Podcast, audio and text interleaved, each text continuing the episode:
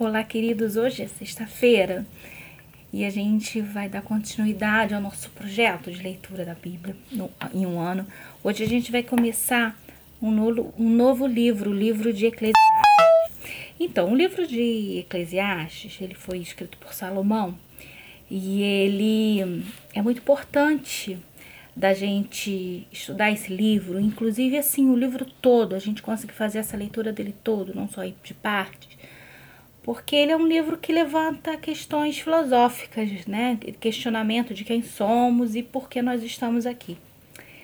E Salomão, ele vai colocando para nós é, exatamente essa questão, né? Do, do, da gente buscar a razão da nossa vida.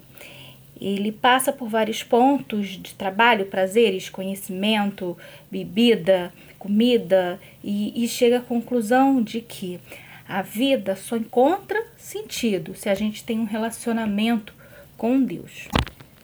Então começamos o primeiro capítulo com um versículo muito conhecido que fala de vaidade, vaidade, tudo é vaidade.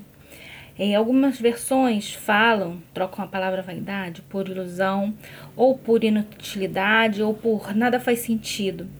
É, vaidade aqui fazendo um significado assim de que tudo é transitório, de que tudo é um vazio. E daí ele começa falando do ciclo da natureza, em como tudo se repete e que nada parece mudar, mesmo passando as gerações. E como, na, e como nada parece satisfazer a gente, e que não há nada de novo, e que todos se esquecem de, de, do que já passou. A, vai passando e a geração ela se esquece do que a outra geração fez. E a partir de então, no versículo 12, ele começa a descrever é, para quem ele deixou o livro, né? Para a gente, né, os pontos dessa futilidade humana. E e começa falando das suas experiências que ele buscou entender a sabedoria e que mesmo que ele faça muitas coisas, é, as coisas não mudam, não mudam muito, não mudam significativamente, né? E que o conhecimento é demais gera tristeza. Quando a gente amplia nosso conhecimento, a gente vê muitas coisas e a gente começa a perceber mais as coisas. Então, não deixa a gente alienado, né? E por quê? Porque a gente acumula conhecimento.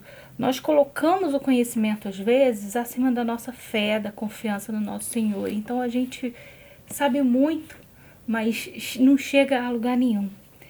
E ele segue para o segundo capítulo e vai falando da, desses passos que ele fala da, da futilidade. Aí ele vai falar das, das, da futilidade dos prazeres e das nossas posses, dos nossos bens que a gente tem. Ele fala que buscou prazer no riso, prazer no vinho, prazer na construção das casas como recursos, na compra de escravo, na plantação, na criação de gado, no acúmulo de ouro, de prata, na música, nas mulheres do seu harém, na sua fama. E, e ele diz que, que não negou nada que daria prazer a ele, tudo que daria prazer ele fez. E que ele até encontrou prazer no trabalho, em colher os frutos do seu trabalho, mas que mesmo assim ele chegou à conclusão de que correr atrás dessas coisas como correr atrás do vento. A gente corre, corre atrás, mas não chega a lugar nenhum. É, é, inútil a gente adquirir as coisas, mas no fundo, no fundo, é inútil, é em vão.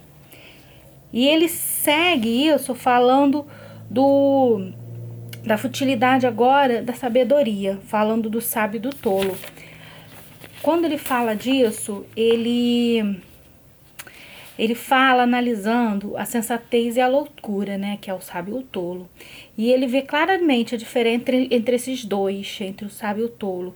E ele diz que é melhor a sabedoria, mas que ambos vão ter o mesmo fim. Então, assim, acaba sendo é, em vão buscar sabedoria se a gente acaba chegando no mesmo lugar, acabando do mesmo jeito, né? E ele segue falando agora da inutilidade do trabalho. Ele relata que o trabalho árduo chega a perder o sono para juntar seus, seus, seus bens, para produzir suas coisas. E, e para quê? Quem vão? Por que a gente vai fazer isso? Para quê? Para deixar para os outros que a gente vai passar e esses outros vão fazer o quê? Vão cuidar, não vão cuidar, vão perder a riqueza que você trabalhou muito para conseguir. E ele conclui que, que é melhor você desfrutar os frutos do seu trabalho, né? Que você é, tem que ter o prazer de colher os frutos do, do trabalho que você teve e que esse prazer vem de Deus. E ele caminha para o terceiro capítulo, entrando numa análise muito sábia, falando do tempo. Que há tempo para cada coisa. Que Deus fez assim: o tempo para viver cada acontecimento da vida da gente, os momentos bons, os momentos ruins, cada sentimento que a gente tem. Tem um momento para cada coisa. Deus fez tudo muito bem encaixadinho e que faz parte do plano de Deus. E a gente deve descansar nele, porque ele sabe o momento de cada coisa. Não adianta a gente ficar ansioso, como a gente vê em alguns outros textos, né? E nós não podemos mudar o plano de Deus para a humanidade, para a gente mesmo, né? O que a gente pode fazer é reconhecer nossas limitações e, e desfrutar o que Deus deu para gente, o que Deus planejou para gente. E ele termina falando que a vida não é justa. E assim a gente deve crer que cabe a Deus a justiça. E, e, e, e, cabe, a justiça é dele, o tempo da justiça e a maneira que vai ser feita é dele, não nossa. Não adianta a gente confiar na justiça dos homens, né? Então a gente vê nesses, nesses, nesses capítulos iniciais é, um pouco desse caminho, dessa construção de que Salomão vai analisando as coisas, falando da futilidade da vida se a gente não tem um, um caminho. Então, assim, a gente às vezes vive tantas coisas, a gente quer tantas coisas, junto tantos bens, quer viver prazeres, quer viver isso, mas tudo em vão. Se você não viver isso para Deus, eu penso muito na nossa sociedade hoje, tão frívola, né? Tão estão vivendo esse momento de, de juntar, de ter, de comparações, redes sociais. Então a gente, a gente já tem essa lição de Salomão lá atrás, né? A gente não precisa buscar novos estudos e a gente já tem aqui as palavras de Salomão falando: isso tudo é vaidade, isso tudo é, é frívolo, isso tudo é supérfluo. Se você não vive isso para um grande caminho que é seguir a Deus, que é viver para Deus, que é encontrar Deus. É tudo passageiro, tudo vai acabar. A sua essência, você, pessoa, vai passar, você vai ser esquecida e Deus vai continuar ali na eternidade dele. Mas, sobretudo, Ele quer que você reconheça isso para estar próximo dele.